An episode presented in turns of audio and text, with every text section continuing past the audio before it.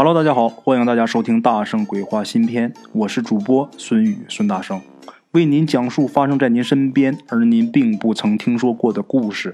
每天晚上，《大圣鬼话》与您不见不散。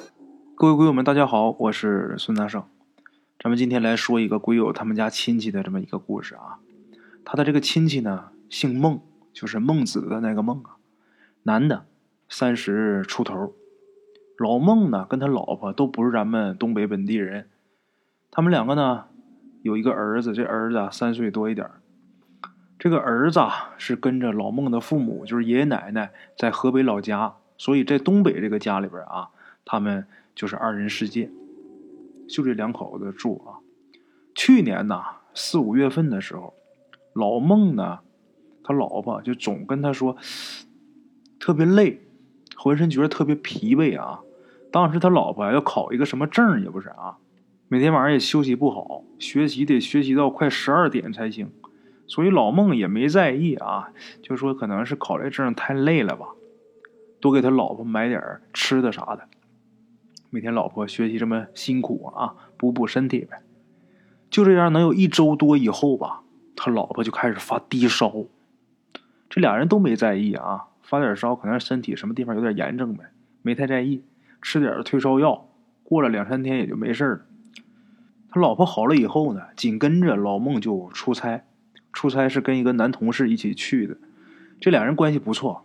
办完事儿啊，出差的这个地方挨着一个挺有名的这么一个道教名山，他俩还去拜了拜啊，就是当玩的，其实也不是专门为了拜神仙，就是为旅游。在这个山上啊。就遇到一个老道，这老道看了看老孟啊，就说：“老孟啊，你媳妇儿招东西了。大家现在都知道，这个旅游区是经常有这个假和尚跟假道士，就是为了下钱的啊，拿钱的。所以他俩没在意啊。他这同事啊，还跟老孟斗呢，听见没？那老道说：这个你媳妇儿。”招东西了，估计是招鬼了吧？哎，兄弟，我跟你说，你可行了。人到中年，升官发财，死媳妇儿，这是三大喜事儿啊，兄弟，那得庆祝一下啊，是吧？他这个同事也真没溜啊，但是也就是开玩笑。这俩人晚上还去喝了一顿酒，开玩笑是开玩笑，但是回家以后，老孟还是挺关心他老婆的，问问他老婆最近怎么样啊？他老婆说没事儿就是累。老孟就说呀：“嗨，考过去以后啊就好了。咱晚上也不学习，按点休息啊，咱们好好歇着，就能缓过来。”就这样啊，过了能有两三天，老孟跟朋友出去喝酒去，喝酒这酒喝的有点多，晚上起夜。这老孟啊，他身体很好，就几乎是从来都不起夜啊，就是喝再多酒也不起夜，都是睡一觉醒了之后再去厕所。今天也不怎么起夜。起身，起夜呀，就发现他老婆呀坐在他身边他以为他老婆在那玩手机呢啊，随口还说一句：“还不睡。”然后就用脚这个找拖鞋。这时候啊，老孟就半眯着眼睛啊，就听见他老婆好像是唱什么呢，声音很低。刚才是刚睡醒，这脑子还发木呢，这会儿找鞋呢。老孟清醒不少，一想不对，为什么不对？因为他老婆如果玩手机的话，这手机得有光啊，啊，那这没有光，没玩手机，一个人坐那唱什么呢？他就很自然的回身看他老婆，他老婆呀就这么佝偻着腰在那坐着，哎呀，这个坐姿啊就像八九十岁那老太太一样，啊，虽然呢没有开灯，但是也能看清楚。他老婆是睁着眼睛的，老孟凑过去啊，就听他搁那唱啥呢？一听啊，他老婆唱的是一首儿歌。这首歌啊，老孟朦朦胧胧的记得自己好像也听过，但是在哪儿听的不记得了。当时啊，可以很清楚的听到他老婆唱的歌词儿，但是后来啊，回想起来都忘了，就连这个曲调，老孟也记不住了啊。老孟这人心很大。一听他老婆唱的是儿歌，哈，觉得他老婆这没有偷人的嫌疑就行啊，愿唱唱吧，半夜发神经。然后就把这心放下，放下去厕所。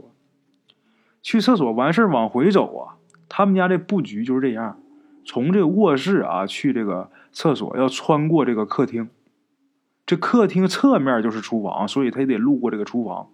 厨房兼餐厅，所以这门一般是不关的啊。老孟从厕所往回走，又路过这个客厅、厨房门口的时候，就发现厨房里边啊也有一个人在坐着。老孟走过去一看啊，居然是个老太太，又干又瘦啊，啊，也是坐着那么佝偻着腰，嘴里边唱着跟他老婆一样的歌啊。老孟这时候觉得毛骨悚然呐，第一反应就是担心自己老婆，赶紧是跑回卧室，一看他老婆还在那坐着唱，他就扑过去一拍，那意思想把他叫醒呗，是吧？可是坐着的这人呢没反应，老孟可吓坏了。啊，怎么吓坏了呢？因为他扑过去拍到这个人肩膀上的时候，他发现坐着的还是那个老太太。那他老婆哪去了？老孟吓得一翻身就滚下床啊！他倒不会功夫，为什么要翻下去？因为实在是这种方法是最快的逃离方式。滚下床之后，他就赶紧跑出来，本能的就冲着大门去。你奔着大门这么又要经过这个厨房啊？经过的时候，他就不自觉的往里边瞥了一眼。这时候发现厨房里边坐着的这个人身形怎么变得这么熟悉啊？这是我媳妇儿啊！刚才看厨房里是个老太太，这会儿怎么坐着我媳妇儿呢？我不能把我媳妇扔下，我自己跑啊！他又不敢这么过去。这时候赶紧去开灯去。刚才屋里边只不过借着外边的光啊，现在得赶紧开灯。这一开灯啊！老孟他是心想有点亮可以壮胆儿啊，但是心里边也纠结。我一开灯一看见更恐怖，我咋办？最后下下决心还是把灯打开了。可是灯这一亮，这厨房里边啊，这个人一下就消失了，消失不见了。老孟就愣了半天呐，然后大着胆子回卧室，把脑袋从门这伸进去啊，一看床那儿还坐着个人，啊，他觉得这人是他老婆。从这身形看，应该是他老婆，但是还是背对着他啊！他又怕是那个老太太。这次他有经验了，也是开灯，在卧室门口把灯打开，开灯能看清楚了吗？是他媳妇儿。他这才敢过去啊！过去看的时候，他媳妇儿还搁那唱呢。他就拍拍他媳妇儿啊，他媳妇儿醒过来问他干嘛。他这一听说话这个声音还有眼神，正他很正常，是他媳妇儿啊。听这语气啊，没什么问题，他这才放下心。他怕他老婆害怕，他没敢直说呀，就编个瞎话就混过去了。等早上啊，出太阳了，老孟才把这个事儿告诉他老婆。他老婆知道以后，那很害怕呀。啊，他老婆说：“我天天都是基本上两点一线，除了上班就是回家，我怎么可能招东西呢？”但是啊，这老孟的为人，他媳妇也是知道的。这老孟不可能骗他，所以这两个人都很担心。请假吧，啊，别去上班了。请假之后就各处去找人呐，这个庙里边也去拜佛了，啊，什么也都弄了。当然这一天什么都没解决，真正解决问题是在半个多月以后。老孟也是老孟的朋友啊，帮忙请来这么个人，应该是道家的吧，到他们家是给画符念咒。然后进宅做法事，才把这事给弄利了、弄干净。老孟他老婆打那以后啊，身体也没有这个乏累的感觉了啊。好了啊，各位老铁们，咱们今天的这个故事啊，先到这儿啊。非常感谢各位好朋友们的收听啊，咱们明天同一时间不见不散。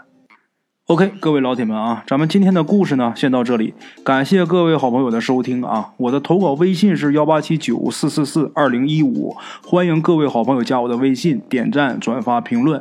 今天呢，故事先到这儿，咱们明天同一时间不见不散。